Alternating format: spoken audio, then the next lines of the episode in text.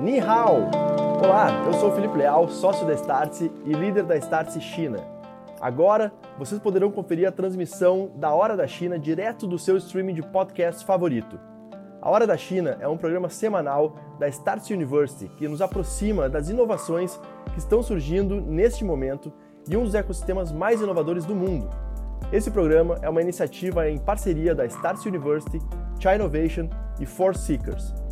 Toda semana a gente vai receber convidados para discutir diversos temas, desde cultura, empreendedorismo, inovação, modelos de negócios e tecnologias, para diminuir assim a distância entre o Brasil e a China e, claro, aproveitarmos as oportunidades que surgem a partir dessa aproximação. É importante avisar que esse áudio foi extraído diretamente da transmissão ao vivo, e caso você queira assistir ao programa em vídeo, acesse no YouTube da Startse no endereço youtube.com/startseoficial. Olá pessoal, muito boa noite, sejam todos muito bem-vindos. Mais um A Hora da China começando, terça-feira, 21 horas, horário de Brasília, na China, quarta-feira, 8 da manhã. Episódio número 92, 92 episódio da Hora da China começando. E hoje é um episódio que vai tratar de um tema super importante, uh, super atual, obviamente. A gente vai falar um pouco do, da pandemia e, e, e, vários aspectos que envolvem a, a pandemia no, no, no, quesito inovação. Então, eu tenho certeza que vai ser um tema quente, uh, talvez um pouco polêmico, mas eu acho que muito relevante para pro, os tempos atuais que a gente vive e, obviamente, dentro do contexto que a Hora da China busca trazer aqui para todos vocês, que é o contexto de inovação, de tecnologia, de modelo de negócio, desses assuntos que a gente trata já há quase dois anos aqui na Hora da China. Muito bem, pessoal. Eu sou o Felipe Leal, para quem né, já nos acompanha, já, já nos conhece, mas para quem está chegando agora pela primeira vez, uh, é sempre legal a gente se, se, enfim, se apresentar rapidinho. Sou o Felipe Leal, sou um dos sócios aqui da Startse e uh, respondo pela operação da Startse na China, hoje à distância, né? Nesse mundo online, a gente não. A China segue fechada, a gente não consegue ir para a China, mas a gente busca aí trazer, uh, enfim, e, e, reportar o máximo possível do que acontece nesses temas a partir da China aqui para o Brasil. E a Hora da China é um desses canais. Uh, a gente não faz isso sozinho, a gente faz isso através de uh, amigos e parceiros, como é o caso aqui do IN e da Camila, da Forseekers, China Innovation e de várias outras iniciativas que a gente faz em separado e muitas vezes juntos. E, e é sempre um prazer estar toda terça-feira aqui com vocês. Eu vou fazer a, o nosso giro aqui de uh, boas-vindas. Vou conectar diretamente com São Paulo. Uh, tava com saudade dele, que fazia um tempo que não aparecia por aqui. Grande Ixê, muito bom, boa noite para você, hein? Como é que vai, as, como é que vão as coisas? Por que, que eu tô sumido, In? Boa noite, Leal, tudo bem? É, tudo na ótimo. verdade, a gente se desencontrou, né? Há alguns Exato. episódios a gente estava fora, enfim. Mas feliz de estar de, no, de novo de volta, é, principalmente num dia que a gente tem um assunto tão importante para discutir, né? Então, boa noite para você. Olá a todos que estão nos assistindo ao vivo e nas versões gravadas. Bom dia, Camila. Bom dia, Renato também. Daqui a pouco a gente vai é, entrar nesse assunto. Uh, eu acho importante nesse momento, principalmente porque nas últimas semanas a gente tem visto muita coisa saindo na mídia e é até interessante discutir, entender o que de fato uh, é real, o que de fato é só uh, informação que está saindo na internet. Leal? Boa aí, muito bem. Então vamos plugar direto com a China para nossa querida Camila Gataz fazer a sua saudação aí para todo mundo. Muito bom dia para você, Camila. Bom dia, bom dia para o Renato, boa noite, In, boa noite, Leal, boa noite para todo mundo que nos assiste. É, o, eu acho que a gente, a gente tem um, um viés né, que é pré-concebido no nosso cérebro, e eu acho que a gente vai falar um pouquinho, aprofundar um pouquinho sobre, sobre o porquê que as notícias que são, é, entre aspas, especulativas e, e em até muitos momentos sensacionalistas, elas têm um um, um, efeito primordial na nossa atenção por sobrevivência. Não é à toa que né, todos os programas a lá da Atena fazem tanto sentido. Existe um, um motivo neurocientífico para que isso aconteça. Eu acho que Covid é um deles, então a gente vai tentar, pelo menos, entender sob uma perspectiva um pouquinho mais macro o que, que tem acontecido aqui na China e como é que a gente consegue apresentar isso dentro de uma perspectiva analítica é, e holística é, de todos os fatores macro e micro né, econômicos. Muito bom, muito bom. E pessoal, uh, eu já vou passar a bola aqui para o nosso convidado e vou pedir para ele se apresentar, porque ele vai fazer isso muito melhor do que eu. Mas eu acho que tem um ponto que é fundamental, que eu só queria comentar uh, para fazer essa introdução ao Renato, que tudo que a gente fala sobre inovação e tecnologia e tudo mais, e obviamente também quando a gente fala em relação à pandemia, em relação à China, tem um item que a gente sempre reforça muito aqui na hora da China e, e em todos os fóruns que a gente uh, interage, é em relação a contexto. Né? E a China, ela, ela, ela necessita de muito contexto. Né? Tudo que a gente fala sobre a China demanda muito contexto. Né? Uh, e contexto de vários, vários uh, de, de várias fontes, vamos chamar assim, né? Contexto social, cultural, político, óbvio, claro, sempre, econômico, uh, enfim, de, de, várias vertentes. E, e, eu acho que o que a gente vai falar hoje, o Renato vai fazer uma, vai começar aqui o nosso papo fazendo uma, uma apresentação aqui para dar para vocês exatamente muito desse contexto, né, Renato? Para depois a gente abrir a nossa conversa aqui uh, para falar sobre o tema de hoje, que é Covid-19, né? E como que a, a, o planejamento da inovação na China, como que a China se planeja no tema da inovação dentro desse cenário uh, da pandemia. Então, Renato, super obrigado pela, por aceitar o nosso convite. Seja muito bem-vindo à Hora da China. E agora a bola está contigo, por favor, fica à vontade, está em casa, se apresenta aí e depois que você fizer a tua abertura aí, a gente a gente abre aqui para bater um papo entre nós e com a, com a turma do chat também. Leal, muito prazer. É, primeiramente, bom dia, Camila. Estou aqui na China já despertando para o dia novo que surge, né? Dia 20 iniciando na China. Vamos aproveitando. É, boa noite para o IN, boa noite para você, Leal. Eu acho que é uma honra estar aqui. Tive outros colegas que já tiveram presentes. O Vini é um, um antigo camarada que tenho aqui na, Wuhan é, a Karen, que teve por aqui, a professora lá da Fudan, o próprio Rodrigo lá de Shanghai, são pessoas que me passaram boas referências desse espaço. Então, é muita alegria que eu venho poder compartilhar, ainda mais esse momento tão importante. Acho que tanto se ouve falar desse, dessa era do, do, do pós-pandêmico, que eu acredito ainda que estamos vivendo o momento pandêmico, né? Então, esse tema do Covid-19 na China, o planejamento da inovação e o cenário de pandemia, vem para poder amarrar toda essa questão, né? Não dá, não há texto sem contexto, como bem levantou o aí. É, então, tudo tem um tem um ponto de partida. Então, para vocês entenderem, eu sou Renato Penelope, sou doutor em administração pública na China, vim para a China em 2010 para estudar administração pública, acompanhando a administração pública chinesa desde 2010. E antes era advogado, ainda sou advogado no Brasil e trabalhava muito com a questão da política pública na área de meio ambiente e a China acabou, acabei vivendo uma história que me levou a acompanhar esse processo de desenvolvimento, principalmente energético. E eu acho que ao longo da nossa conversa aqui, eu vou tentar ser conciso, fazer uma narração assim do que do que está acontecendo primeiro, depois os estudos que fiz sobre a questão como a China enfrenta o Covid, por que essa opção do, do Covid zero, o que quer dizer esse Covid zero, e depois a gente vai mostrando ali como como está estruturada a China, como é que a China segue se mexendo, porque aquela história, né? o show tem que continuar, não pode parar, apesar de todo o desafio. Então, para já dar uma pincelada inicial, é, até para não ser muito monótono, até para jogar já a pérola daquilo que a muitos interessa, o que está acontecendo de desenvolvimento na China hoje já caminha muito em direção à inovação. Então, a China vive um momento onde você encontraria, alguns anos atrás, a grande feira seria a Canton Fair, era vir comprar produtos chineses, hoje a, o jogo está virando a China está buscando ser uma maior consumidora de produtos brasileiros ou de outros países do mundo que não são commodity.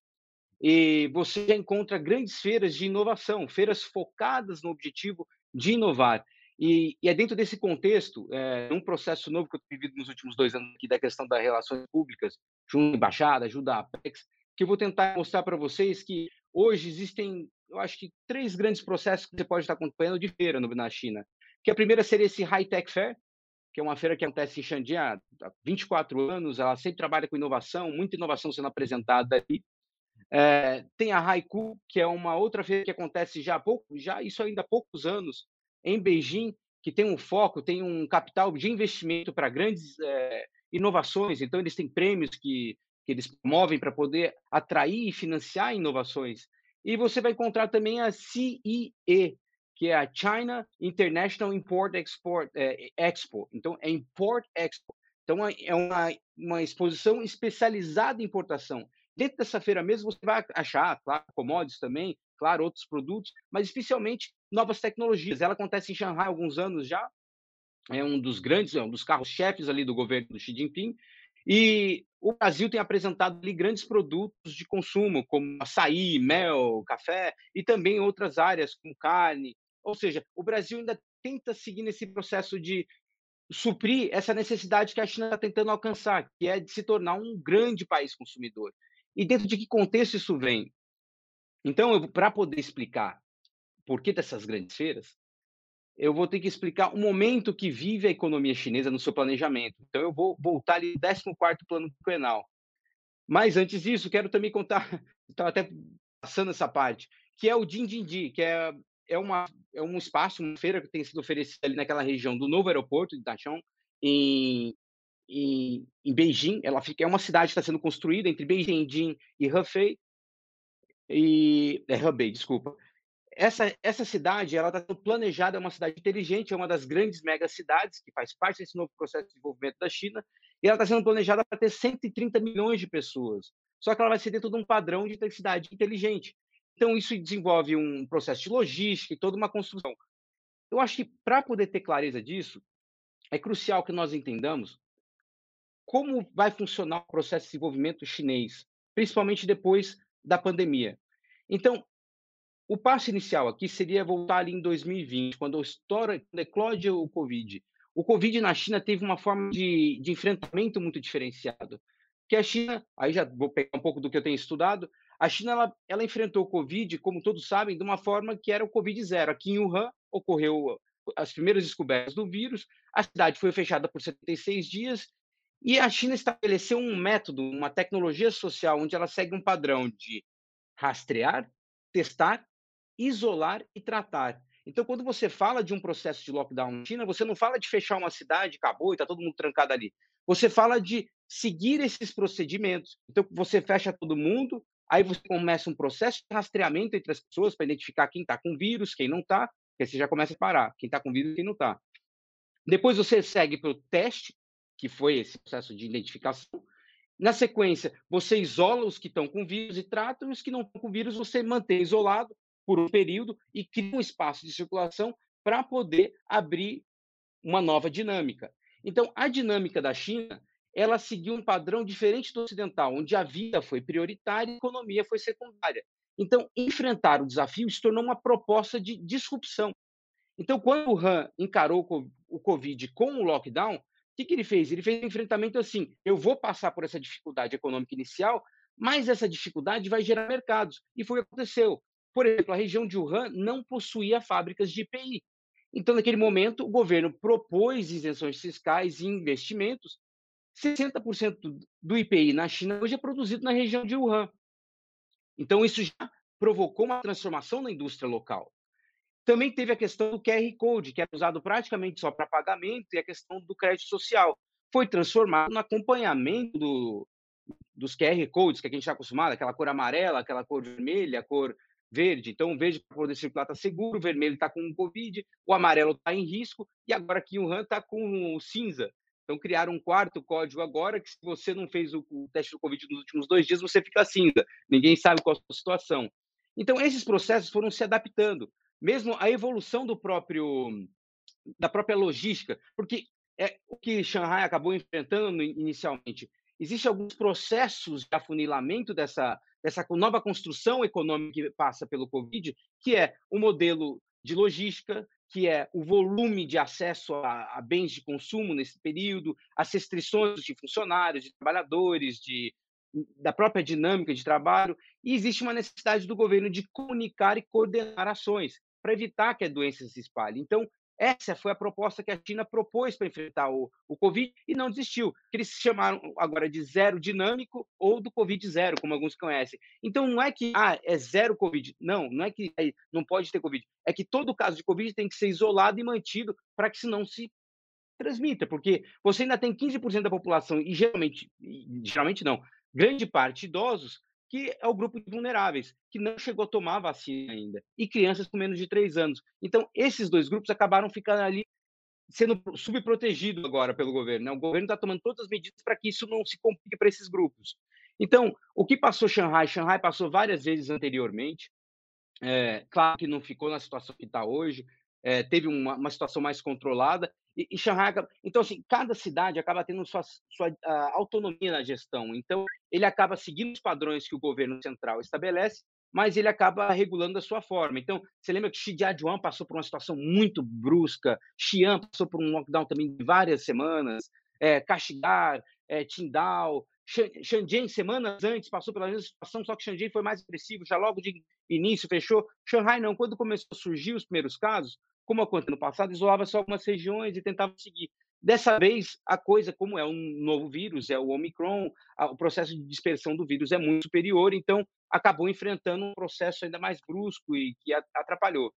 E aí, voltando nesse período do início da pandemia, eu quero lembrar vocês assim, existe um processo de disrupção nas cadeias produtivas. E o que eu quero dizer com isso? Disrupção na cadeia produtiva, palavra complicada é essa? Existe um processo de produção diversificada no mundo, onde várias partes de um mesmo produto é produzido ou acompanhado por partes diferentes do mundo. E a logística ficou muito cara de um, do dia para a noite. Você lembra que antes do Covid, um container, por exemplo, chegava a custar entre 1.600 e 2.000 dólares. Hoje, um container está na faixa dos 10 mil dólares inicial. Então, isso já quebrou, encareceu muito o processo. E aí, isso já começa os primeiros desafios desse novo processo que a pandemia se abriu. Existe um processo também de consumo muito grande que o mundo passou a trabalhar em casa. Isso é um novo processo social que começa a ocorrer e gera um novo processo de consumo.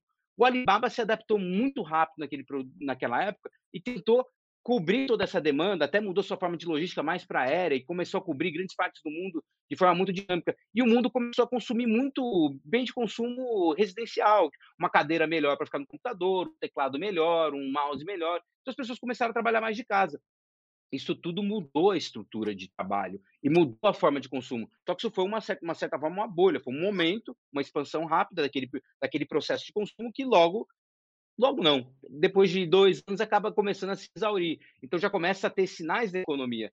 Outro sinal econômico importante que eu acho interessante relembrar é a questão da segurança energética.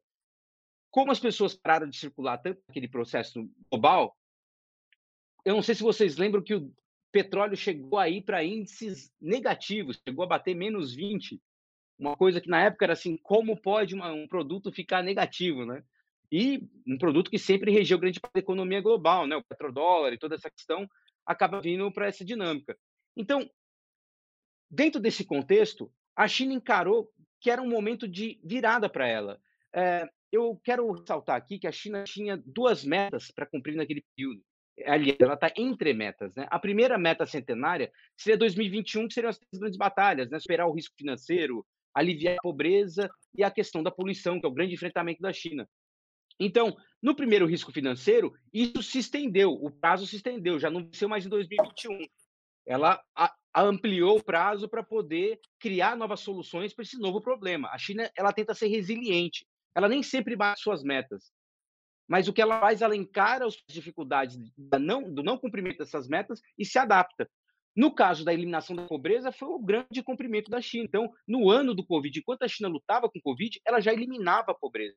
E esse eliminar a pobreza abriu no... um novo mercado, abriu uma nova dinâmica de consumo, uma nova dinâmica de, de produção e de geração de emprego, que nasce uma nova economia dentro da China. Então, você também tem o enfrentamento à poluição, que aí vocês lembram bem que em 2020 o Xi Jinping vai às Nações Unidas e anuncia suas duas grandes metas, que é 2030 e 2060. Então, alcança um pico de poluição em 2030 e zerar a 2060. Para fazer isso, para manter a eliminação da pobreza e para zerar a poluição, você precisa de avanços tecnológicos, técnicos científicos. Então não basta só querer, né? Não basta só, como o Bolsonaro falou, né? não, eu consigo fazer também. Não, deve conseguir, mas você precisa criar um planejamento. O tempo que nós vivemos é um tempo da reforma e abertura. Lembra que Deng Xiaoping ele abriu a economia da China e criou um novo processo de desenvolvimento com base em quatro grandes pilares, que era a indústria, a agricultura, indústria agricultura, a indústria bélica e a ciência de tecnologia. Por que ciência e tecnologia é importante? Porque é o processo que vai gerar as tecnologias para fazer os grandes saltos, para resolver os grandes problemas. Uhum. Por exemplo, uma das metas que foi estabelecida em 2015 que não foram cumpridas foi o Made in China 2025, que a China se esforçou para alcançar e não conseguiu alcançar. Que envolvia o quê?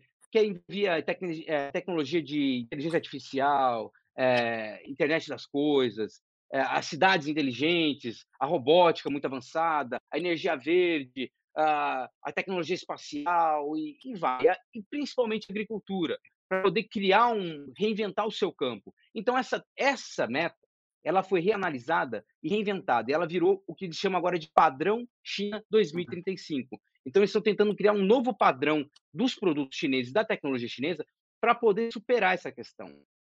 Agora, a segunda meta centenária, que é importante, é 2049, que é quando a China quer se consolidar no mundo como uma sociedade próspera, avançada, forte, harmoniosa e democrática, que ele ressalta bem. Para isso, ela precisa avançar em vários setores. E um desses setores, como eu já citei aqui, é a própria questão da energia, essas metas que são tão conhecidas que é 30-60, apelidada de, de forma resumida. Então, quero lembrar a vocês participei de um projeto na época de consultoria, era uma parceria da União Europeia com a China, que era de transferência de tecnologia de energia renovável da, da Europa para a China. Isso começa em 2011. Então, ajudei na implementação desse projeto na China. Ele tinha três bases: em Wuhan, onde era a tecnologia transferida, em Shanghai, onde era o modelo de negócio, e em Beijing, onde era o modelo legal. Então, nesse período, a China passa a ser, em 2011, a China já é o primeiro país a mais utilizar energia renovável. Então, a China já, hoje em dia, ela é responsável por 26% da energia renovável no mundo. Então, se você olhar toda a energia matriz renovável no planeta, 26% está na China, do planeta. E até Não, por coincidência, 26%. Sim, claro. Não, desculpa, deixa eu. Uh, uh, só finaliza, porque eu acabei interrompendo, porque o, o, seu áudio cortou, achei que você tinha, tivesse acabado de falar, mas é, finaliza e a gente vai fazer algumas perguntas para você. Tá certo. É, é, eu estou amarrando já só essa questão da, da energia renovável. Então, 6% da matriz da energia chinesa é essa questão do vento e o sol, mas ainda tem 60% que é carvão, que eu acho que todo mundo sabe disso, só que ela bateu duas metas, que é 2025. Vocês estão me ouvindo ainda ou não? Então, 2025, 20%, 20 era a meta, e já bateu com 26%, que era uma meta, na verdade, de 2030. É, a ciência e o futuro de, dessa superação precisa de ciência e tecnologia, então acho que o que vem a, a galope agora é essa, esse novo estágio de desenvolvimento da China, que é o 14º Plano Quinquenal, que é uma forma de planejamento, onde entra uma, uma inovação. A China procura, nesse novo estágio, não ter um grande crescimento de PIB, mas um crescimento modesto, e manter a qualidade, né? Então, é a, a inovação, é a coordenação, tudo isso entra de forma mais forte, né? Então, a população urbana vai começar a saltar para 60, que é hoje em dia, para 70, 80, para justamente criar essa recuperação do campo. Então, vai ter um grande investimento na tecnologia agrícola para gerar muito dos produtos agrícolas dentro da China. E aí entra esse carro-chefe que será a dupla circulação, que é conectar o que se produz na costa para o centro e do centro jogar para a região pobre, que é do oeste, e ligar o mercado interno ao mercado externo, que aí eu volto àquela questão da CIIE, que é essa, essa grande feira de importação e exportação na China, que acaba é, tentando estimular esse mercado interno e externo. E eu acho que é onde estão tá as grandes janelas de negócio. É, trouxe um vídeo para mostrar um pouco as inovações do que estão acontecendo na China, para você ver o quanto está ocorrendo de disrupção é, do que tem acompanhado das feiras aqui. E eu acho que se puder passar agora ou se abre para as perguntas, não sei, aí fica à disposição de vocês. Espero que de certa forma, compilado um pouco do que está sendo esse planejamento, o projetamento da China para 2025 e, e adiante. E como essas feiras têm servido de instrumento para justamente estimular esse, essa inovação e essa, esse novo mercado que se abre da energia renovável e da internet das coisas e da inteligência artificial. Ah, muito legal, Pô, muita informação, tem, assim, um, tem um caminhão de perguntas aqui entre nós e tem algumas do chat também. Camila, quer botar o. Quer que eu bote aqui o vídeo? Vou botar aqui então. Aí, Renato, qualquer coisa, quando terminar o vídeo aqui, você explica aqui, mas vamos botar para rodar claro. aqui. Peraí. Ou se quiser ir comentando em cima. Pode ser o um caminho. Ah, esse, esse é um robô que agora está famoso, né? Que ele, ele é controlado por re, controle remoto, é um, é um padrão que foi é, estruturado ali em Boston. Essa é na feira de, de Shenzhen. Essa é a forma que os trabalhadores já entram nas construções e alguns espaços de trabalho. Você vai por identificação facial e isso automaticamente abre a roleta. Essa é robótica já sendo aplicada e algum já a tecnologia de certa forma banalizada, usada em propagandas e outras estruturas, novas marcas. É, os shoppings já se debruçam e usam muito desses grandes telões. Esse telão tem mais de 30 metros de altura, ele incorpora toda a coluna central de um prédio. Então, ali serve de propaganda, isso tem gerado novas, novas dinâmicas de, de consumo, né?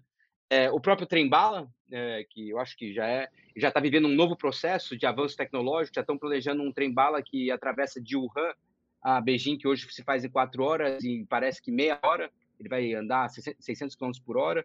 Esse é um carro inteligente, né? É, self-driving car, que eles chamam, que é uma indústria que já está muito já está muito avançada na China, então esse é um exemplo de um ônibus que ele só com uma pessoa acompanhar para evitar qualquer acidente durante o teste, mas isso foi um teste que nós vivenciamos lá na, na, própria fábrica, que era uma coisa que a feira oferecia, né, acesso a conhecer. Isso já é o robô já sendo utilizado em muitos espaços de restaurante, né? Então, ah, isso vai tirar emprego? Não, muito pelo contrário, ele facilita todo esse trabalho de levantar peso, de carregar o peso, já não fica mais para o funcionário, fica para o funcionário apenas servir a mesa e o robô ele conduza da cozinha para o saguão do, do restaurante o, o prato e, Então ele faz esse link da, do saguão do, do restaurante para a cozinha, né? Esse é um hotel que eu fico em Shanghai e eles já servem, muitos hotéis já estão usando um robô para fazer a entrega de serviço de quarto. Então, não tem mais aquele funcionário que fica subindo e descendo até pitar esse impacto da, da Covid, né? Então, você tem uma máquina, essa máquina, ela sabe o seu quarto, ela vai, ela toca a campainha e você só acessa o produto. Então, evita o contato direto com pessoas. Isso já está bem, bem comum, já está bem banalizada essa tecnologia de serviço de quarto. Ah, esse é um, também um outro processo de, propaganda. As grandes esquinas da, da China têm usado muito esses telões de realidade uh, aumentada, né? Esse aqui é um, é um famoso em Wuhan, tem um famoso em, em Shanghai, tem famoso também em Chongqing. Então, todas as grandes cidades estão usando. E essa robótica sendo aplicada aí, no caso, mostrando uma, uma forma de serviço, né? é, a questão de higiene, já pode ser aplicada para os robôs. Então, acho que isso dá uma resumida de o quanto as feiras já estão apresentando inovações, por exemplo, esse robô mesmo inicial que já foi usado muito em Shanghai para poder carregar as caixas de som, mesmo os drones. Então, acho que já são inovações que estão ocorrendo nas feiras, você vê nas feiras e no dia seguinte já está circulando a sociedade, circulando o cotidiano da, da vida na China, né? Muito legal. Fala, Camila. Não, perfeito.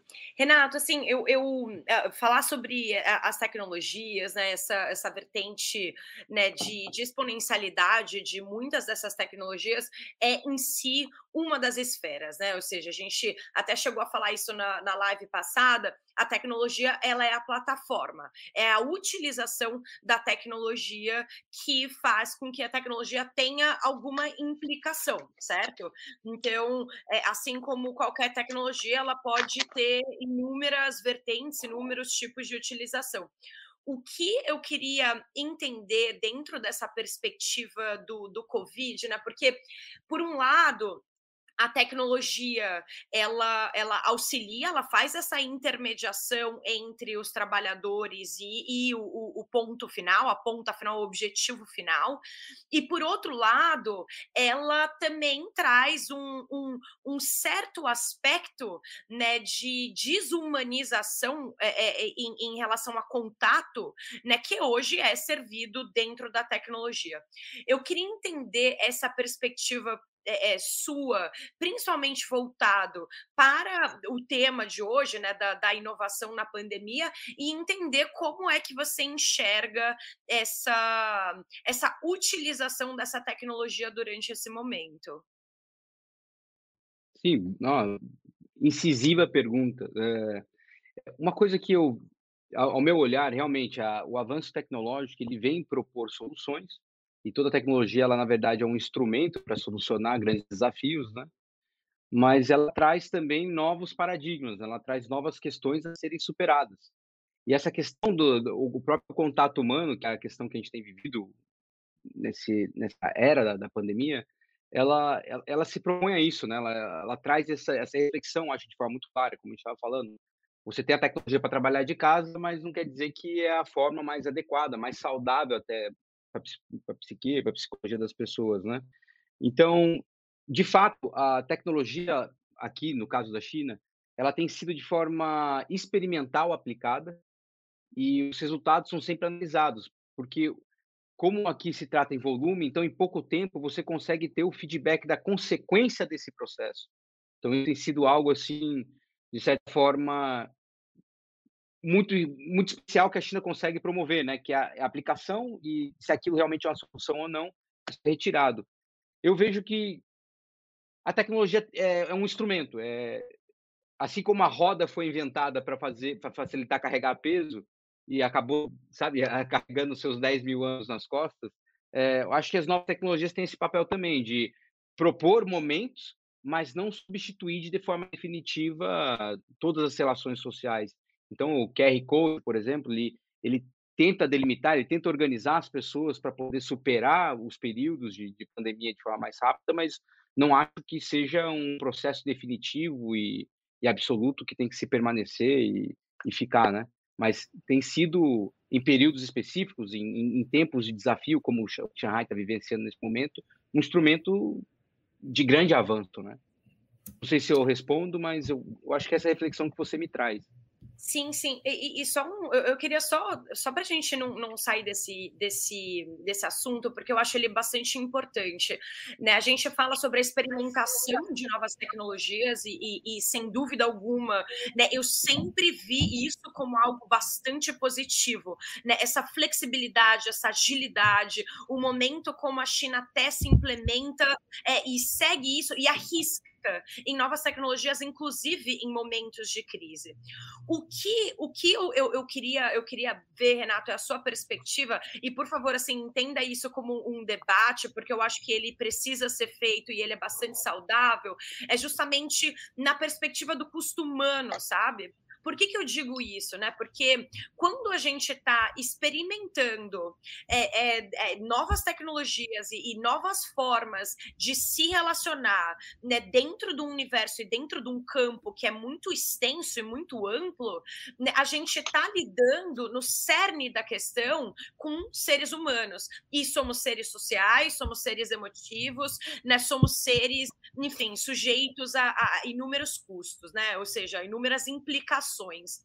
E quando a gente está trabalhando em cenários de experimentação, né, com um custo emotivo, um custo emocional né, tão custoso como é o que está acontecendo em muitas regiões da China, o que me vem à tona, na verdade, é essa questão da flexibilidade que existe hoje da tecnologia, mas que a gente nem sempre vê dentro de uma perspectiva política.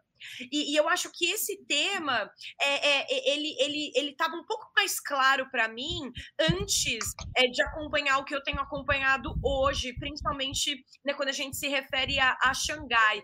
Né, o que eu enxergo hoje, eu queria entender um pouquinho dessa perspectiva sua, é que não trata-se hoje apenas da implementação ou não de tecnologias, muitas das tecnologias que foram tentadas, ou novos tipos de QR Code, né, que foram tentados ser implementados em Xangai agora, né, contextualizando né, o, o, os casos em números absolutos, está pior do que era o Han né, antes, apesar da gente já ter hoje uma vacinação, né, e a gente tem é, é, uma, uma questão que não trata-se apenas de saúde pública, mas sim, talvez, de uma, de uma, é, uma hierarquia política né, que luta por legitimidade, né? ou seja, as mesmas mesmas flexibilidades que existem hoje para a implementação ou não dessas tecnologias, eu não vejo na mesma perspectiva dentro de uma cadeia política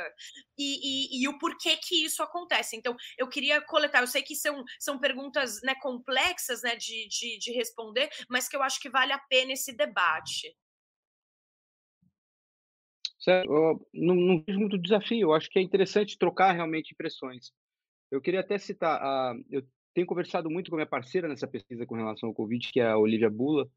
A gente tem sempre debatido justamente esse ponto que você traz, essa questão do custo humano, da relação das pessoas, da política envolvida nesse processo. E uma coisa que a gente sempre pesa muito é justamente esse custo. Qual que é o custo para o indivíduo, né? E, e, uma coisa que a gente vê no diferencial de toda essa implementação, e aí eu divido até uma área de ciência política pública que a gente faz, que é dividir o que é o avanço técnico científico, né, que é a, que é a técnica que é construir um celular, construir um app, e o que é construir uma política, o que a gente chama de tecnologia social, que é de organização, né, que é esse processo que a gente vê agora na China lutando contra o Covid.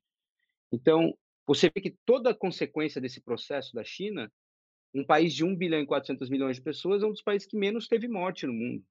Então, a morte é uma consequência muito brusca que reduz a quantidade de trabalhador e gera todo um, um, um mal-estar social, que, que, leva meses para as pessoas se recuperarem. Né?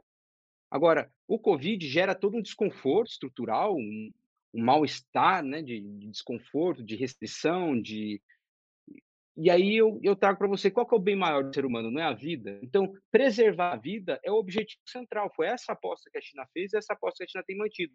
E com essa prática, a China tem recuperado seu PIB de forma surpreendente, diferentemente de qualquer lugar no mundo. Tanto que 2020 foi o único país que teve um crescimento positivo, de 2,3%, se eu não me engano. E ano passado, 2021, ela saiu de 6, ela fez uma proposta de 6 e chegou a 8,1%. Então, essa aspiração do seu crescimento econômico se dá por essa prática que parece realmente que nós que estamos vivendo isso sabemos que é muito desconfortável. Já passei por dois lockdowns nesse, entretempo aqui em Wuhan, um de duas semanas, outro mais é, curto. Então, assim, essas questões realmente restringem muito, elas criam dificuldades principalmente para o negócio. Às vezes, para visitar uma feira, eu tenho que fazer 10 testes Covid, é, dois antes de sair, mais dois quando chega, e um por dia quando está. Então, essa dinâmica realmente está estrangulante. E aí você bate uma questão importante, que é essa legitimidade. No que se faz a legitimidade da política da China nesse processo? É garantir que o povo não vai ficar bravo porque morreu o avô, morreu o pai. Agora mesmo, ó, o Han chegou, ah, quer dizer, a China ficou um ano sem ter uma morte de Covid, enquanto o Brasil ainda goza diariamente três dígitos, quatro dígitos de morte. Então, assim, você vê que o peso do resultado das escolhas de política realmente tem um efeito. Agora, tem esse impacto que é, é inegável, é, é, o desconforto. Foi aquilo que eu falei. O desafio à natureza, o vírus é um elemento natural que, que a natureza está nos impondo, é um desastre natural que está nos impondo, um desafio. Superar não, não, tem, não tem atalho, a gente tem que achar um caminho. Cada um vai apostar naquele caminho que, que causa menos impacto. A China acha que perder vidas é o menor dos impactos, e, e esse estresse social é algo a, a se pagar. Então, é a escolha que a China está fazendo parece que está funcionando no senso econômico e do desenvolvimento de inovação. As inovações têm surgido, as propostas têm crescido, a economia tem avançado dentro de sua dinâmica. Então, eu acho que é por aí que eu conseguiria responder você. Uhum. Renato, uh, Elwin está falando. Desculpa, teve um momento que eu caí, eu não Fala sei se você chegou a falar. É, eu acho que a gente está tá falando desse, desse custo social todo, né? E só que eu acho que essa, essa, talvez essa prioridade, não sei se é o correto chamar isso de prioridade, mas o momento muda, né? é, toda a situação está diferente. A gente tem visto bastante nos vídeos nas, nos últimos dias, né? O quanto muita, assim, muitas pessoas, é, uma parte talvez até é, inesperadamente da população de Xangai está começando a ficar inquieta com relação a isso. É, você enxerga mudanças de estratégia, até porque você comentou, né? Porque as estratégias são locais, né? É, em outras regiões também estão passando por lockdown, talvez até vendo o que está acontecendo em Xangai possam eventualmente adotar estratégias diferentes, Renato? Sim, eu acho que já está tendo uma certa adaptação na, na dinâmica, né? Mas acho que não, essa restrição do Covid zero, eles estão até já, já, é uma, já é uma mudança, né? Que eles estão chamando de zero dinâmico, já tentar flexibilizar. Shanghai, na desgraça que está vivendo hoje, foi a tentativa de flexibilizar esse sistema. Então, Shanghai tentou estender, tentou, sabe, flexibilizar mais, e, a, e esse novo vírus acabou é, superando esse processo de administração que eles têm. Na China tem muito isso, né? É quantificar para poder administrar. Se você não tem número, se você não tem dado, fica difícil administrar alguma coisa. Então, eles veem esse processo como realmente o central e a, e a forma de organizar. Já existem outras flexibilizações, por exemplo, a própria entrada na China já está já tá mais claro. Agora, como você bem falou, existe uma dinâmica do vírus, esse vírus ele muda, a economia muda, então a China está tentando é, botar na balança aquilo que é prioridade naquele momento e trabalhando com esse processo. Então, há momentos de inflexão, há momentos de inflexão, então a, China está tentando ponderar isso. Agora, eu, sinceramente, pelo, eu acho que superando essa, a, existe um desafio muito importante que, que ressaltar, que duas questões que recentemente eu conversando com um membro do governo aqui, eu ouvi. A primeira é que as vacinas, mundo afora, elas estão ficando, de certa forma, insuficientes para combater essas evoluções do vírus. Então, esse é um desafio que eles não sabem como enfrentar ainda. O segundo é que todo esse processo do, de luta com o vírus, né, levou uma, ao isolamento de uma população que é principalmente a população idosa, que chega a 15% da China. Então, eles, as últimas mortes que aconteceram foi até em Xangai, são sete senhores idosos. E então, assim, isso já é fruto dessa falta de vacinação dos idosos e das crianças com menos de 3 anos. Então, isso sendo superado, e agora começou a acelerar essa vacinação, pode ser que entre nessa flexibilização que você está buscando, que você está tá realmente apontando que seria necessária. Ah, esse desestresse, ah, essa toda a questão de Shanghai, eu acho que quem está passando por isso sente na pele, sabe a dificuldade que é. Isso aconteceu também em Wuhan, então isso também teve muita gente que passou por situações assim realmente muito estressantes, de limitações e de acesso. Então, isso são questões de logística que precisam ser superadas, né? E, e, e, é esse desafio. E foi isso que levou à disrupção e a novos processos econômicos que levou o RAM a um novo crescimento econômico e a China a um crescimento econômico diferente. Então, foi enfrentando a situação. Acho que essa questão de abrir mão e parar de lutar com o vírus, acho muito difícil a China parar com isso, a não ser que realmente seja uma situação de, é, não vai acontecer mais. Ah, o, há um segundo problema que eu também não narrei, que é a questão da, dos efeitos colaterais da doença. Ainda está sendo analisado pessoas que estão tendo efeitos colaterais pós a doença, depois que já se recupera, fica uma sequela. Então, eles estão tentando avaliar isso para ter certeza que isso não vai afetar a população, né? Então, acho que é por aí. É esse medo que eles estão tentando controlar, porque aqui se errar, se errar uma vez, é, são milhões que pagam, né? O custo é, é, muito rápido e muito perceptível. E aí baixa aquela questão que a Camila trouxe bem, que é a questão da legitimidade, né? Se está fazendo mal para tanta gente, por que, que esse sistema funciona? Renato, totalmente. Assim, algumas, algumas questões que, que, na verdade, acabam chamando mais atenção, né? Principalmente dentro disso que você falou, né? Então, assim, isso tem funcionado né, durante dois anos, e durante né, pelo menos dois anos, a gente tinha um privilégio enorme de poder ter voltado aqui a, a uma vida né, totalmente né, estável, é, saudável, com atividades é, é, externas, sem correr hum. o risco né, de contaminação ou morte, como você bem mencionou. Mas a gente chega num ponto agora, Renato, que, na minha perspectiva, é, é passa de algum, algum tipo de sentido lógico é, é, dentro da perspectiva de saúde pública mesmo. Então, assim, o, o, as mortes por Covid, até mesmo essas que você cita em Xangai, elas são as citadas por Covid. Todas as mortes que aconteceram por falta de atendimento médico, né, por falta de, de pessoas conseguirem conseguirem chegar né, nos hospitais por outros motivos como suicídio, eles não são contemplados nesses números. E esses números, né, pela, pela análise, né, porque esses números não são divulgados, então é muito, é muito complicado a gente falar sobre números exatos, mas só pelas, pelos relatos né, de pessoas né, que estão passando por essas situações, inclusive de. Inclusive, não, principalmente de chineses, né, que perderam né, pessoas próximas devido à falta de atendimento médico, já supera, por exemplo, o número de mortes por Covid.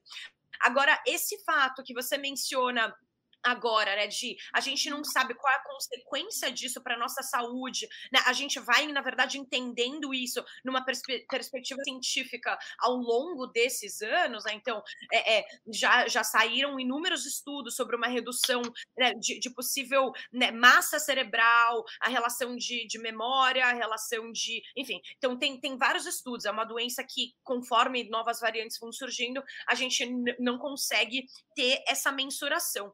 Mas aí, Renato, assim, a gente volta para esse ponto de, de custo humano que você bem mencionou, é uma escolha, né? E é uma escolha de vamos preservar né, essa, essa, é, é, essa, essa segurança em massa, né? E a gente vai ter que abrir mão de alguma coisa, né? Então são escolhas, essas escolhas sim são políticas.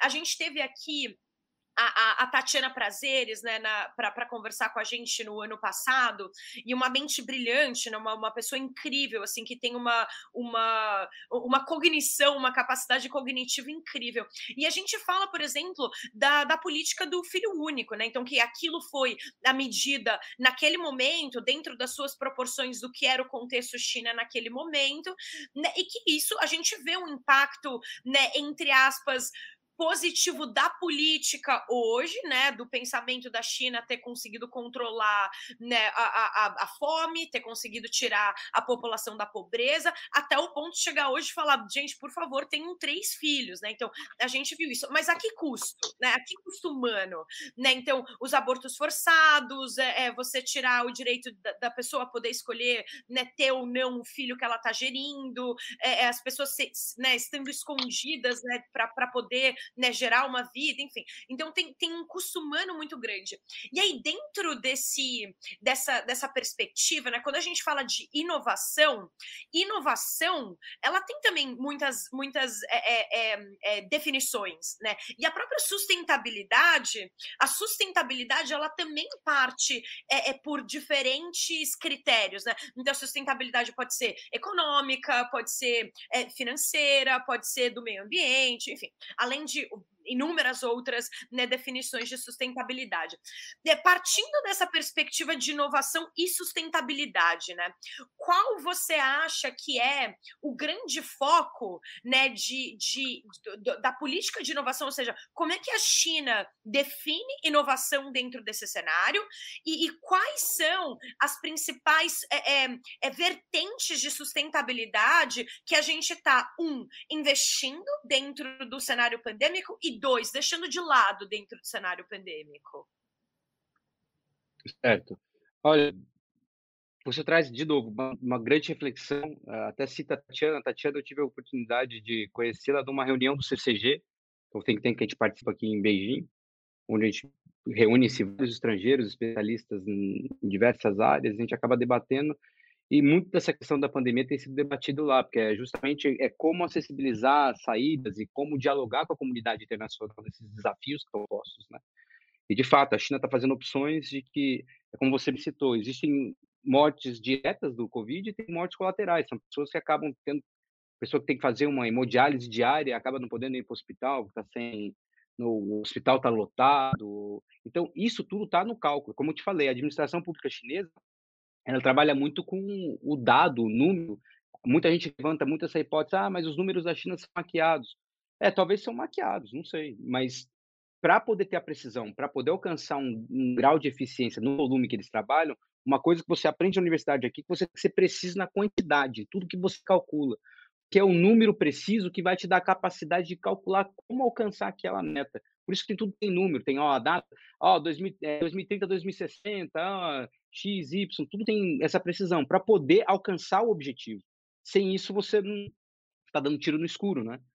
E esse processo de exatidão, é, é, eu acho que traz a dinâmica do que aconteceu, eu acho que já nesse pós e pré-pandêmico, por exemplo, essa luta que foi para eliminar a pobreza. Então, eliminar a pobreza foi uma forma de. Lembra que quando o Deng Xiaoping eh, abriu a economia, ele falou: olha, nesse momento alguns vão enriquecer primeiro. Então, nós vamos ter que desenvolver nossa indústria, gerar riqueza nesse país. Isso lá em 1982, né? Então, 78, 82, depende do ponto de vista, mas então, naquele momento ele abre a economia e começa a eclodir várias indústrias. E muitas pessoas ficam rápido, rapidamente ricas, e outras pessoas ao longo das décadas ficam ricas. Esse enriquecimento chegou no momento que agora eles bateram a meta em 2021, que era o quê? Vamos eliminar a pobreza e alcançaram durante o Covid. Agora, a inovação começa a surgir desse processo, que é o quê? Que eles chamam de prosperidade comum, que é a grande bola da vez aqui na China. Essa prosperidade comum vai construir uma nova dinâmica econômica interna que pretende atrair essa inovação, esses novos consumos. Eu estava te falando dessa dupla circulação, essa circulação do mercado interno, conectando com o mercado externo. Então, eles querem que o mercado chinês se torne o grande reservoir, o grande, a grande reserva do mercado internacional. Então, em 40 anos, lá do Deng Xiaoping até os dias de hoje, eles tiraram 800 milhões de pessoas da miséria. Eles querem agora, aí você tem ali em torno de 1 bilhão e 200 milhões de pessoas que estão a classe média baixa ainda, né, e média alta. Então eles querem pegar 800 milhões dessas pessoas e transformar em classe média, para poder ser o grande mercado consumidor do mundo. Que foi aquilo que tentaram fazer na dinastia Ming, que o europeu sonhava em vender para a China, sabe, seus, seus bens de consumo. A China está querendo se preparar para receber agora esses bens. Então, grande parte dessa inovação vem nessa conexão de logística, de dinâmica, de distribuição. Então, quando você fala de inteligência artificial, tempo para gerir esses dados para poder alcançar uma precisão na sua distribuição. Então, essa prosperidade comum vem justamente para dar acesso a todos, à luz. Por exemplo, já em 2011, aquele projeto que eu trabalhei, europeu, que eu comentei contigo agora, e já se discutiam projetos de, de uso de energia renovável para tirar da pobreza energética se, se, é, pessoas que estão em situações mais adversas, como no Tibete, como em Qinghai, regiões desérticas. E aquilo teve grandes avanços, teve grandes conclusões. Então, levar à internet, isso também. A internet tem sido um dos grandes instrumentos até para tirar a pobreza, né? Porque você pega vilarejos que estão isolados, que produzem algum bem de consumo, conecta eles à rede, gera um processo de propaganda, de venda online, e aquilo eles conseguem atrair capital sem precisar trazer pessoas a longas distâncias. Então, eu acho que esse tem sido um dos grandes processos de, sabe, de inovação que aqui tem vivenciado, que é a inclusão digital, que é a inclusão energética. Então, essa segurança energética é um processo importante. Então, a gente volta para aquela meta da, da energia, de construir processos energéticos que deem a estabilidade que a China precisa para poder alcançar essa elevação de 800 milhões de pessoas para a nova classe média e se tornar um palco de consumo global, né? Não sei se faltou alguma coisa, mas eu acho que é isso que vai dar essa sustentabilidade que a China está buscando agora, para esse novo cenário que se abre após a pandemia. E aí, um, um detalhe que é um detalhe que é um nem detalhe, eu acho que é um ponto importante, que é o a pandemia acelerou todo esse processo. A China tinha metas a longo prazo, então ela começou a acelerar os alcances, tanto que a meta de 2030 e 2060 ela foi acelerada. Elas estão, elas são agora é, antecipar 2030 e antecipar 2060 para justamente criar novas dinâmicas de mercado, acelerar a inovação tecnológica. Então, eu acho que tem até um, deixa eu dar uma olhada aqui. Eu acho que eu tenho uma lista aqui, ó. É, existe uma lista de inovações que estava sendo propostas que vai da agricultura, a agricultura vai ser um grande avanço, porque eles vão tentar revitalizar o campo, então eles querem criar novos métodos menos impactantes no meio ambiente e que produza o alimento e dê a sustentabilidade, porque a China está vendo que existe uma, um cenário de instabilidade, então isso gera uma insegurança energética, uma insegurança alimentar na China. Eles não podem, com um bilhão e 200 milhões de pessoas, ficar sem energia e ficar sem comida. Então, para isso, eles estão construindo metas de revitalizar o campo. Por isso, essa migração em massa. Então, as megacidades vão ser também outro grande salto de inovação que vai acontecer aqui. Vão criar no grande delta do Pérola, no, no grande delta do Yangtze, ali em Jinjiang, que eu falei, aqui na região de Wuhan, ali Chongqing e Chengdu. Então, estão criando vários grandes bolsões de cidades onde a população vai chegar a 70 milhões, 130 milhões de pessoas, para poder criar uma nova dinâmica, uma dinâmica de mercado com base na tecnologia de cidades inteligentes. Então, essas cidades inteligentes precisam da gestão de informação. E para gestão de informação, você precisa de muito programador especializado em inteligência artificial, em gestão de dados. Então, isso tudo para transformar dados em conhecimento, em algo prático, visível, né? Utilizável. Ah, uma coisa interessante também que está tendo de inovação, que está avançando muito, até nessa questão já da, de limpar o meio ambiente, de poder avançar com tecnologia, tem sido os carros elétricos. Os carros elétricos aqui já têm uma política muito específica, então todas as marcas de tecnologia estão tentando criar seu própria, sua própria marca de carro. É, então, está crescendo muito, é o lugar onde mais cresce as frotas de carro elétrico. Então, você já tem Xandian desde 2017, com táxis e e ônibus todos elétricos, BYD, BYD que eu acompanhei também nesse processo de transferência, de abrir a indústria no Brasil. É, então, assim, a China tem que trabalhar até com duas placas, é uma placa verde para carro elétrico e a, carro, a, placa azul para carro movido a combustão, né? E isso para poder diferenciar na, na imposto, é, isenção fiscal, estímulo fiscal para poder consumir carro elétrico. Então, isso tudo está tendo para poder o quê? Avançar o mais rápido possível para esse novo padrão de desenvolvimento que já começa a fazer. Ah, o próprio avanço espacial, o quanto essa questão da missão espacial chinesa ali, a estação espacial, a missão espacial tem sido para é, divulgação da ciência, pro, propor que as pessoas se interessem mais por ciência e também construir novos avanços, novas redes de satélite, o próprio GPS chinês ali pelo Baidu. Então, existe aqui nesse processo pós-pandêmico, está abrindo um novo ciclo, um ciclo virtuoso de, um, de novas tecnologias que estão sendo implementadas para criar um avanço estrutural da China. Renato, deixa eu te fazer uma pergunta. Será que ele travou? Sim, claro. Oi, oi. Deixa eu te fazer uma pergunta, resgatar um, uma coisa que você falou um pouco mais no começo da, da nossa conversa aqui. Uh, e, e, o Lucas, em algum momento, você falou e ele mandou uma pergunta aqui no chat e eu vou, vou resgatar isso em cima da minha pergunta. Uh, a, a, na minha visão, a China tem uma capacidade de criar termos próprios para para desconstruir conceitos ou criar conceitos próprios para, enfim, para dizer o que ela quer dizer. Eu vou, vou dar um exemplo aqui do socialismo com características chinesas, né? Essas aspas nas características chinesas, que no meu modo de ver é, o, é, a, é, a, é aquela letra miúda, né? Da propaganda. Então, ninguém, ninguém lê o que está escrito ali, mas ali tem um monte de coisa que, que, que, diz um monte de coisa que mas ninguém sabe exatamente o que, que quer dizer. E, na verdade, pô, é, quando a gente lê socialismo, a maioria das pessoas associa com, uma, com, com algumas alguns conceitos e algumas ideologias, mas quando vem os o, a aspas das características chinesas, vem um monte de outras coisas que associam na prática com outros conceitos e eventualmente até outras ideologias. Só para pegar um exemplo.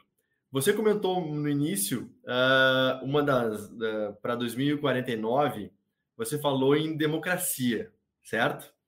E aí a minha pergunta, que é um pouco a pergunta do Lucas mais cedo, a China quer se tornar uma democracia? Aí a minha pergunta é: que democracia é essa? O que seria uma democracia num conceito de China? Porque com certeza não é uma democracia no conceito que nós conhecemos aqui no Ocidente. Uh, apostaria eu, né? Então, assim, uh, o que seria uma democracia no, no, nos moldes chineses? Se é que isso é possível. Sim, Olha, não podia ser melhor pergunta para fechar, eu acho que o dia de hoje. É, a questão do, socialismo característica chinesa mesmo, é como você falou, é, é aquela bula do remédio que acaba sendo as letrinhas pequenas que ninguém acaba lendo muito, vê, ah, é a bula do remédio, tá aqui, então tá bom, vou tomar o remédio porque é direito mesmo, então vamos lá. O socialismo com característica chinesa ele foi criado pelo Deng Xiaoping. Então já foi essa adaptação dessas grandes políticas que a China vinha propondo, que aquela velha guarda do partido já tinha morrido ali no, no meada da década de 70, e ele, ele propõe, ele amarra nesses grandes quatro. Eu acho que o central seria esses quatro pontos, essas quatro modernizações, né? A agricultura como base, a indústria, a defesa e a ciência e tecnologia. Esses são os carros-chefes desse processo da, da dessa socialismo característica chinesa. É só isso? Lógico que não, é um processo muito mais complexo, porque dentro dessa visão de socialismo característica chinesa, eles, eles fazem uma interpretação do, do marxismo-leninismo de forma a, a conduzir a realidade chinesa. Então, eles acreditam que todo o processo que eles têm vivenciado tem que ser adaptado e identificado. Eles mesmos falam que, olha, o Marx não deixou uma, uma bula a ser seguida para estabelecer o socialismo, mas sim deixou orientações de que existe uma dominação, existe uma classe dominante, precisa libertar as forças produtivas. O que é libertar forças produtivas? É, é dar vazão à capacidade do, dos trabalhadores de gerar uma sociedade. Então, o que eles acham que o governo tem um papel a cumprir é de reforçar e complementar a dinâmica do mercado. Então, não é que o, o, mercado é do Estado, mas o Estado tem que dinamizar esse mercado. O mercado que a gente está acostumado como. O mercado é uma coisa independente, ela não é uma coisa exclusiva do capitalismo. Então, segundo a teoria deles, é, o feudalismo tinha mercado, o escravagismo tinha mercado, e assim como o capitalismo tem mercado, o socialismo também tem mercado. E esse mercado tem que ser regulado, orientado, e ele tem que passar por marcos é, legais, sociais e tem que ter políticas momentâneas, às vezes financeiras, às vezes fiscais, para poder, sabe, gozar. Por exemplo, agora para o crescimento, eles estão gerando políticas de isenção fiscal para pequenos e médios negócios, porque é onde mais gera emprego. E precisa gerar emprego, principalmente para recém-formado. Então, eles acham que esse tipo de política acaba, de isenção fiscal para pequenos e médios negócios, acaba gerando emprego, acaba gerando uma nova dinâmica de mercado. Então, é mais ou menos isso a visão deles do socialismo em característica chinesa. É como o Estado pode dinamizar a disputa de mercado, a abertura de mercado, a inovação em si, né? Então, eu, fazendo um resumo que é isso, que é uma coisa complexa, dá para escrever um, um livrão sobre, né? Agora, quando a gente cai ali para o que é democracia na China, a China ela se entende democrática desde a sua fundação. E aí, de novo, para eles existe uma, uma ambiguação no, no, Ocidente, que eles falam que tudo que é comunista e socialista não tem democracia no Ocidente, que é aquilo que a gente viveu durante a Guerra Fria, né? Ah, comunista, é tudo repressor. Então, eles acham que não. Eles, o que eles definem é que a China, desde os seus primórdios, ela trabalha com uma democracia participativa. É onde que se isso consolida? Quando você fala dos planos quinquenais, por exemplo, para você mandar um delegado para participar da grande assembleia das sessões em Beijing, ele tem que ter participado das sessões locais, das vilas, das, das, pequenas cidades, das grandes cidades, das províncias, até chegar nacional. Então ele vem representando, carregando um arcabouço. E como é que isso é realmente democrático e funciona? o que eles falam que é uma prova, uma das provas, né, uma das de que isso funciona, é que o alcance das metas e a superação das metas econômicas estabelecidas é fruto quê? de uma auditoria que é feita com a sociedade. E outro símbolo que eles falam que é, é essa forma de, de ouvir que para nós ocidentais não é o suficiente, não é algo que nos agrada, e aí eu também vou nessa linha com vocês, é realmente um, uma dinâmica diferente de, de ser ouvido aqui, mas eles trabalham com essa auditoria de forma a alinhar e ajustar esses caminhos para poder alcançar as metas. Porque aqui tem esse, essa questão do, do benefício coletivo está acima do benefício individual, o que é diferente na nossa sociedade. Né? Primeiro eu tenho que ter minha garantia individual para depois ter garantia coletiva. É, então, eu acho que é nesse patamar que se desenvolve a, a democracia chinesa. E eles não acham o caso fechado, eles acham que a democracia deles está pronta, é isso e acabou. Ela está num processo de evolução, ela está num processo de amadurecimento. Em alguns momentos tem um, um, fechamento, tem uma dificuldade realmente democrática, outros momentos fica muito mais democrática. Então, eles acham que é um oscilar, as coisas são como um coração, vai pulsando e vai se ajustando e vai se encontrando. Que é aquilo que o Deng Xiaoping chamava de Mojian Shito né? que é cada você vai dando um passo sentindo as pedras e atravessando o rio. Não dá para atravessar o rio correndo, né? Você tem que ir sentindo, se adaptando e se ajustando. Então, nossa visão de democracia não é a mesma visão deles e eles veem que essa visão é mais assim, é como é, inserir as pessoas no benefício que a sociedade pode dar ouvindo elas. Então, eles acham que é nisso que eles estão muito mais avançados que o Ocidente. E aí, a, a própria questão da morte no Covid é um sinal que eles dão também como como prova de que a democracia deles é participativa, é cotidiana e é, é corriqueira. Então, aqui tem essas questões de comunas de bairro, todo bairro tem ali a organização local, que cuida de todos os cidadãos. Na época que os cidadãos, quando teve aqui o, o lockdown em Wuhan mesmo, em Beijing, em Shanghai, todas as cidades acontecem, os primeiros a bater na porta são os membros do partido, tentando ver. Então, eles acham que isso é parte do processo da democracia deles. Não sei se respondo, mas acho que dou uma orientação aqui, que essa é uma edição para uma legal. live bem longa. É, não, dá para fazer uma live só, só do tema. Realmente é, é, é muito. Até muito delicado, é, é polêmico, é. obviamente. Sim, sim. Uh, toca em muita, muitas questões, né? E muitas. Uh, um pouco ame ou odeie, né? Mas é, faz parte do processo. E acho que o legal é a gente de fato, a resposta acho que foi super, super, super bacana nesse sentido. E eu tanto vendo aqui os comentários da Olivia, que você comentou, da tua parceira aqui, uh, tá, e ela uh, até falou, pô, super legal a tua resposta aqui. Eu acho que essa é uma, esse é um aprofundamento aqui da que a gente busca trazer também aqui na hora da China, dessas discussões. Uh, você pode apostar que aqui entre nós três eu, Camila e In, nós temos visões diferentes em vários temas que, claro. que a gente discute aqui. Que bom. Uh, eventualmente as pessoas acham que a gente pô, tem, tem visões unificadas sobre várias coisas e muito pelo contrário, mas a gente se entende, se respeita e, e, e tenta construir e, e, não convencer um ao outro, né, mas tentar, uh, com argumentos, tentar evoluir as visões e, enfim, amadurecer. E isso é muito legal, acho que todos, todos crescem com isso e com as visões dos nossos convidados mais ainda, né? Então, muito, foi muito, muito bacana. Uh, Camila, In, alguma última pergunta aí para o Renato? Para a gente encaminhar. Muitas, muitas é, dá para ficar, dá para fazer mais, mais um aí para o hall de, de. Vamos manter, de, manter de um, contato de um novo convite. Total. O que a gente está encerrando já, Leal, porque eu, eu, quero só deixar com uma, uma pergunta a não ser respondida aí. Talvez a gente pode marcar de tomar uma cerveja, Renato. Daí a gente a gente conversa sobre isso. É, porque uma, uma, uma questão que, que me vem bastante em mente, né? Você fala né, sobre a, a entrada da, da, da, sociedade chinesa dentro do, do mercado né, de, de consumo, enfim. E eu acho que tem, tem inúmeros autores que falam bastante sobre, sobre essa evolução. Né? Você tem Bauman, tem Lipovetsky, a sociedade líquida, a sociedade para o consumo, etc. E, e eu desconheço, né? Eu adoraria saber um pouquinho mais sobre isso, um retrato da sociedade né, para o consumo, a sociedade do consumo na perspectiva da China, né? Porque quando a gente entra nessa terceira, nesse terceiro estágio e a China, ela teve pelo desenvolvimento tecnológico, pelo esse avanço e, e o extermínio da pobreza extrema, né? Pelo empoderamento de uma, de uma, de uma classe né, social um pouco mais baixo e, e, equiparando isso dentro desse senso de, de Commonwealth, de, de, de enfim, de economia é, Commonwealth.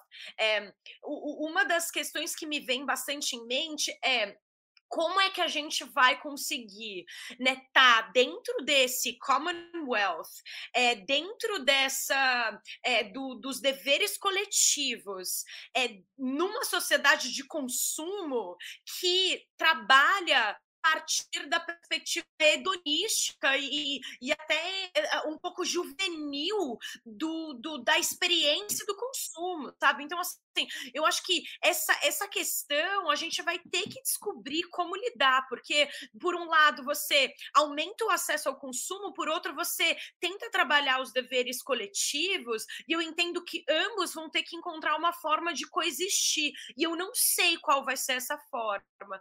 Então, acho que essa é um pouco pouco da provocação que, que eu quero deixar. Enfim, se a gente for responder isso, a, Renato não chega nunca no trabalho, mas é, é talvez um tema para uma próxima live. E já de antemão, já me despeço de todos vocês para que todos possam também se despedir com seus pensamentos. Te agradeço, Renato. Acho que o, debate ele é muito importante, a perspectiva é fundamental, né? Perspectivas diferentes são sempre fundamentais, é, e, e, e, acho que, que estar pronto e preparado para poder falar de, de qualquer tema e, enfim, para quem quer ouvir, para quem quer aprender, é sempre muito importante. Então, eu te agradeço de antemão.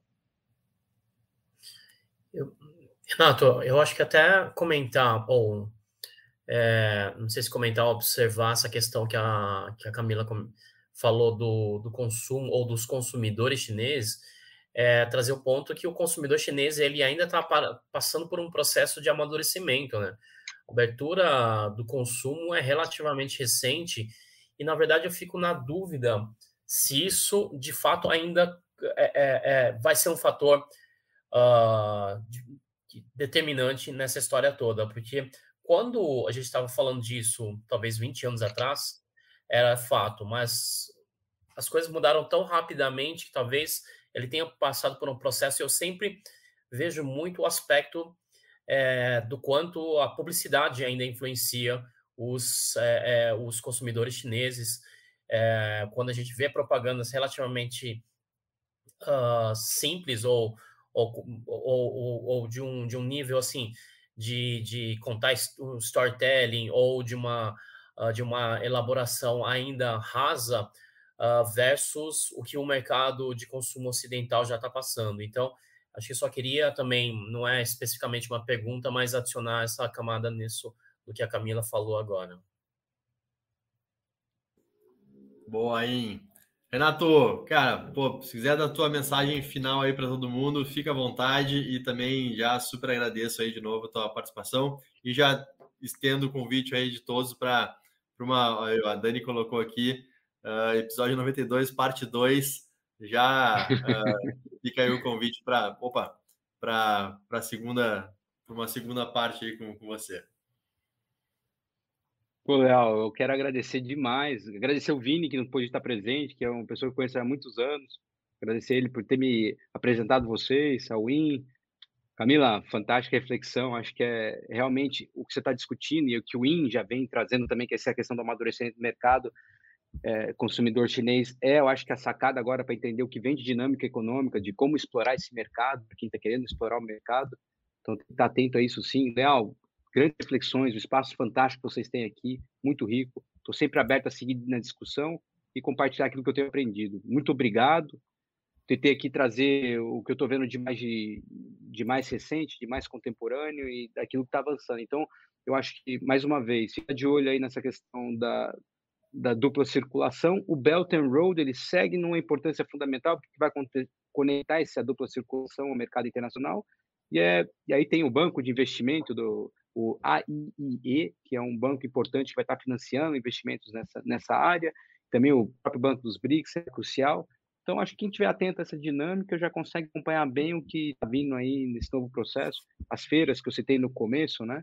Eu acho que também são a CIIE, a própria Haiku em Beijing, essas mega cidades, eu acho que o resgate também importância, e a China Tech né, em Shenzhen, onde esse robozinho aí que eu mostrei tá, iniciou sua apresentação. Então, mais uma vez, muito obrigado. Espero que eu tenha trazido, de certa forma, algo para contribuir. Eu acho que é nessa diferença de ideias que a gente acaba nos edificando, né? Então, é assim que nossa sociedade tem se estabelecido e vamos, vamos seguir nessa nossa força. Obrigado mais uma vez. Maravilha, obrigado a você. E obrigado a todos vocês que acompanharam aí mais uma Hora da China. Uh, fica aí o nosso agradecimento. Bom dia para você, Renato, para você, Camila. Boa noite, In e para todo mundo que nos acompanhou hoje. Terça-feira tem mais Hora da China, toda terça, 21 horas. Então, pessoal, a gente se vê na próxima terça-feira. Valeu, grande abraço. Tchau, tchau.